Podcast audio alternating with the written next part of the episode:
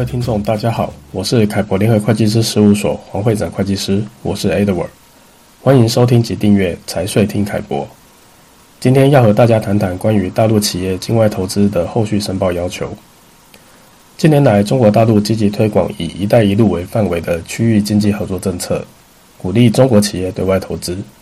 而事实上，面临经济全球化的趋势，企业自身也需要对跨境经济资源的有效配置进行通盘考虑。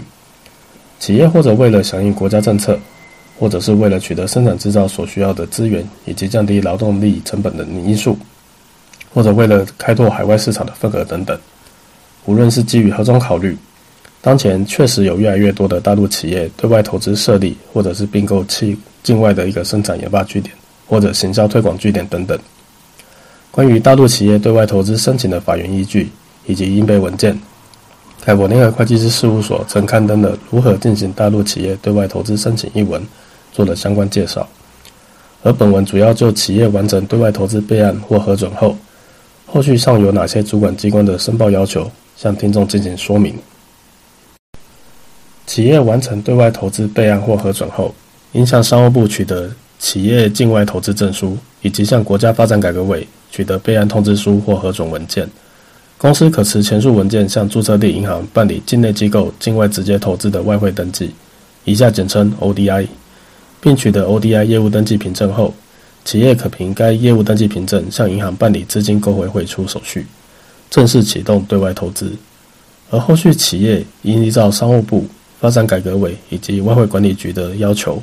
按期完成投资信息的申报。根据商务部发布的企业投资管理报告。管理办法第二十四条规定，企业应当向原备案或核准的商务部或省级商务主管报告境外投资的业务情况、统计资料以及与境外投资相关的困难问题，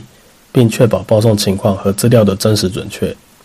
需要注意的是，每年度境内的投资主体需报送的信息的具体内容、途径以及频率等等，是由商务部另行发布通知来规范的。因此，企业需按照当年度商务部发布的通知来进行申报。另根据发展改革委发布的《企业境外投资管理办法》第四十四条规定，属于核准备案管理范围的项目，投资主体应当在项目完成之日起二十个工作日内，通过网络系统提交项目完成情况报告表。项目完成情况报告表的格式文本由国家发展改革委来发布。前款所称的项目完成，是指项目所属的建设工程竣工、投资标的股权或者资产交割、中方投资额支出完毕等等情形。需要注意的是，若原备案或核准是依照企业所在地发展改革部门的要求，通过当地政务网站平台完成的，而非通过国家发展改革委网站备案或核准的，则后续项目完成情况报告表的申报路径，需要再向主管机关确认。而根据外汇管理局的相关规定，境内机构的境外直接投资实行存量权益登记。近年来，国家外汇管理局都要求境外直接投资主体于每年的一月一日至六月三十日之间，在国家外汇管理局数字外管平台上报送上年末境外直接投资存量权益的一个资料。以上就商务部、发展改革委以及外汇管理局就对外投资后续申报的详细网址以及路径。可参阅凯博联合会计师事务所网站上凯博观点的相关文章，里面有详细的介绍。而根据以上的说明，企业完成对外投资备案或核准后，应该依照各主管机关的要求，按期完成投资信息的申报。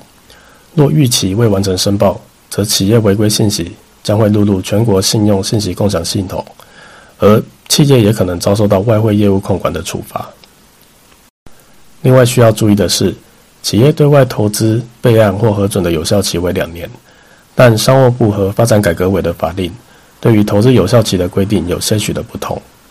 就商务部来说，企业在领取投资证书之日起两年内启动投资项目的，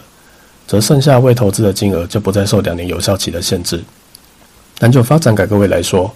未完成的投资金额若超过两年，就必须申请延期才能继续执行。因此，需要提醒已经办理对外投资的企业。若有即将逾两年尚未完成购回汇出的投资金额，应该要把握时间办理汇出，或者及时向发展改革委提出延长有效期的申请。